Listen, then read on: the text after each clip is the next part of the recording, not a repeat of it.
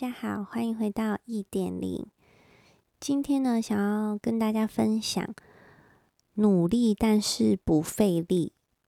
这也是一本书。那我觉得它里面讲的内容还不错，而且也蛮，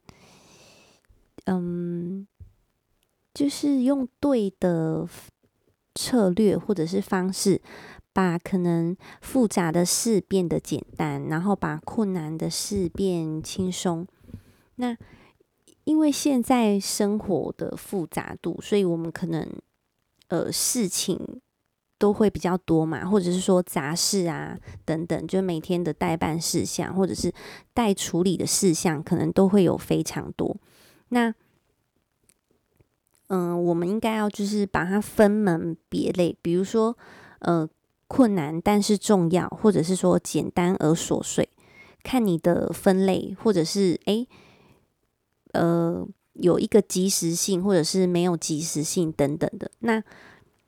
可是我们会比较容易就会反射性的放弃重要但是沉重的工作。那这个跟心理学也有一点关系，就是困难的东西你本来就不容易会可以开始做，因为你会觉得困难。身体跟你的心理其实会下意识的有点想要逃避，就是困难的东西，那就会比较想要去做简单但是比较没有意义的工作。那其实呢，还有一个方式，就是把重要但是困难的工作变得简单，就是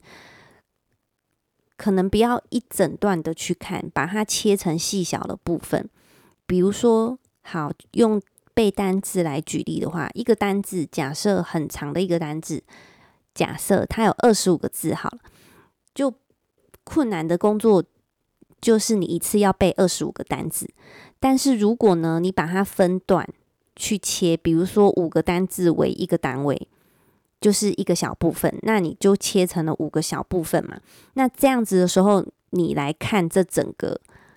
工作的时候，你就不会觉得这么的困难，就是。五个为一个小单位，那你完成五个之后，你就会觉得诶，还蛮有成就感的。那再继续做另外五个，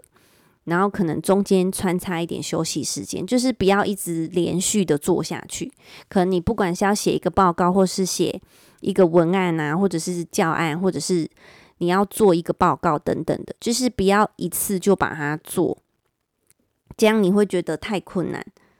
或者是。你可以把它分成天数去做，比如说，如果你有一个月的时间可以做这个报告，或是做这个专案等等，那你就把它分成，你一天就是做个半个小时或是一个小时，那三十天之后你就会完成整份的报告或者是专案。但是如果你是一次要把它做完的时候，你的想法是这样子的，那你就会很难去开始。你可能今天就会觉得说，哦，我明天再做，那明天。之后呢，又会觉得我大后天再说算。所以，当你呃，如果你把一件事就是从头看到完的话，你就而且一次就要从头把它做完的时候，你就会觉得真的是脾气可能也会不好，然后也会觉得很烦躁，然后觉得好困难，然后你的心里就会开始排斥。那当然，你的身体、你的手指头也就做不下去、打不下去啊，然后不想做。会很厌烦等等，但是当你把它分成，比如说一小段时间去做，然后或是说中间有穿插休息天数的时候，其实这件事就不会这么的困难。但是有一个自律的点，就是你要确实的去执行，就是你每一天都要确实的去做那一个小时，这样子你一个月之后，你才会有一个完整的报告，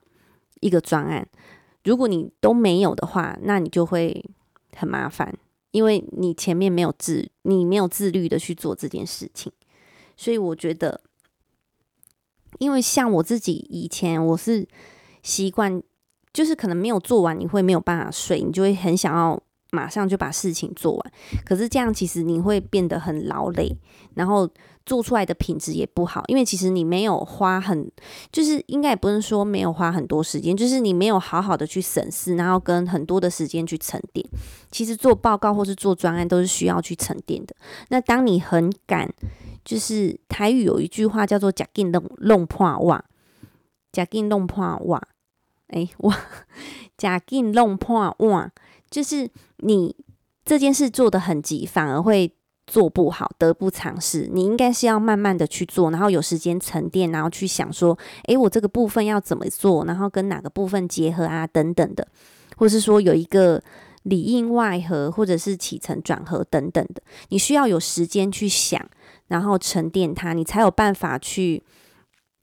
呃，浓缩出精华，然后把它写出来，或者说把它描绘出来等等。就是如果你只是很赶的去做一件事情，其实你只是把它就做好了，但你没有办法从中去学到什么，而且你也没有办法去得到什么，因为你只是要赶快的产出，其实你并没有融会贯通。我的感觉是这样，就是说在以前我如果很赶着要做的时候，那。当然，你也一部分要去改变自己的心境。如果你是像我一样，就是比较急惊风、很急的，就是很希望事情赶快结束，就是赶快做好的人，那当然有一部分你可能是因为责任心的关系，所以你会很想要赶快把事情做好。可是这时候你就要告诉自己说，你其实用这种切割法的方式，就是一段时间，一天做个一个小时的方式，是会比较好的。你自己要告诉你自己。然后我并不是没有要完成这件事，只是我放慢我的脚步，然后我想要把事情做得更好，有更好的品质，更好的呈现。这样子，你的身体也会慢慢的就是去适应你的做法，然后他就不会睡不着啊，或者是有睡眠障碍。因为像我以前的话，我是没有做完，我就会没有办法睡觉，因为我会一直的会去回想说，诶，我这件事还没做完，那我那件事怎么样？然后另外一件事又怎么了？所以其实就是你在睡前把所有的事都安排好，像我的话就是用 Notion，那你就把事情安排好，就条列式的，有点像你的记事本或者是你的列表、清单等等的，就是备忘录。然后你去把你做的事情列下来，然后它的进度到哪里，然后你每天都可以去 double check 你的成，就是做到哪里了，然后你都有完成，就做一个。表格，然后勾勾选起来，那你的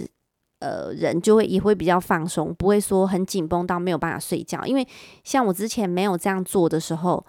你就会很紧绷，然后其实你也睡不好，那隔天精神又不好，就是一个恶性循环。那当你开始这样做之后，你可以很清楚的知道说，你每一个专案，或是你每一个要做的报告，或是要做的事，或是你可能要读的书到哪个程度了，因为你。读完了之后，你就会勾选起来，就是完成它了嘛。那你也会知道说，你完成的部分有哪些，你未完成的是哪些，然后你什么时候会做未完成的部分，其实你都有一个很详细的表格。因为像现在我就是一个表格控，整个就是所有东西都要列清单，然后所有事情都是把它安排上去。那像这样的情况的时候，你就不会兵荒马乱，或是说感觉没有头寸等等的，因为你只要。呃，觉得说有什么随时要更动的，或是说有时候你可能没有办法一个计划，你就一直很持续的做下去，可能这时候会穿插一个比较急的事情进来，那你就可以马上去翻你现在的 list，然后你的清单嘛，然后去看，诶，你有什么比较没有那么急？那这个时间或这个地方可以再穿插这件比较急的事，比较快要完成的事，那你才不会很乱，或是说之后。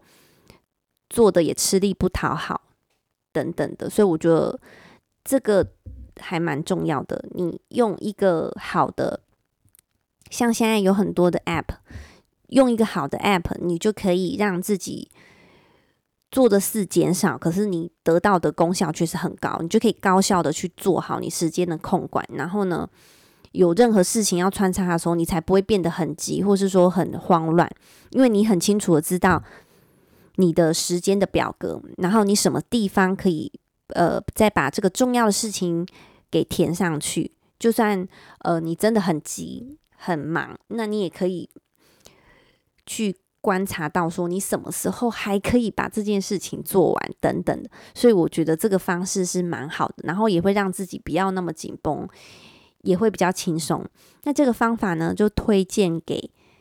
可能跟我一样有这个困扰的人，或者是说你可能是想要学一个方式，也许也可以试用看看。我觉得这个方法还不错。那今天的分享就到这里，See you later，bye。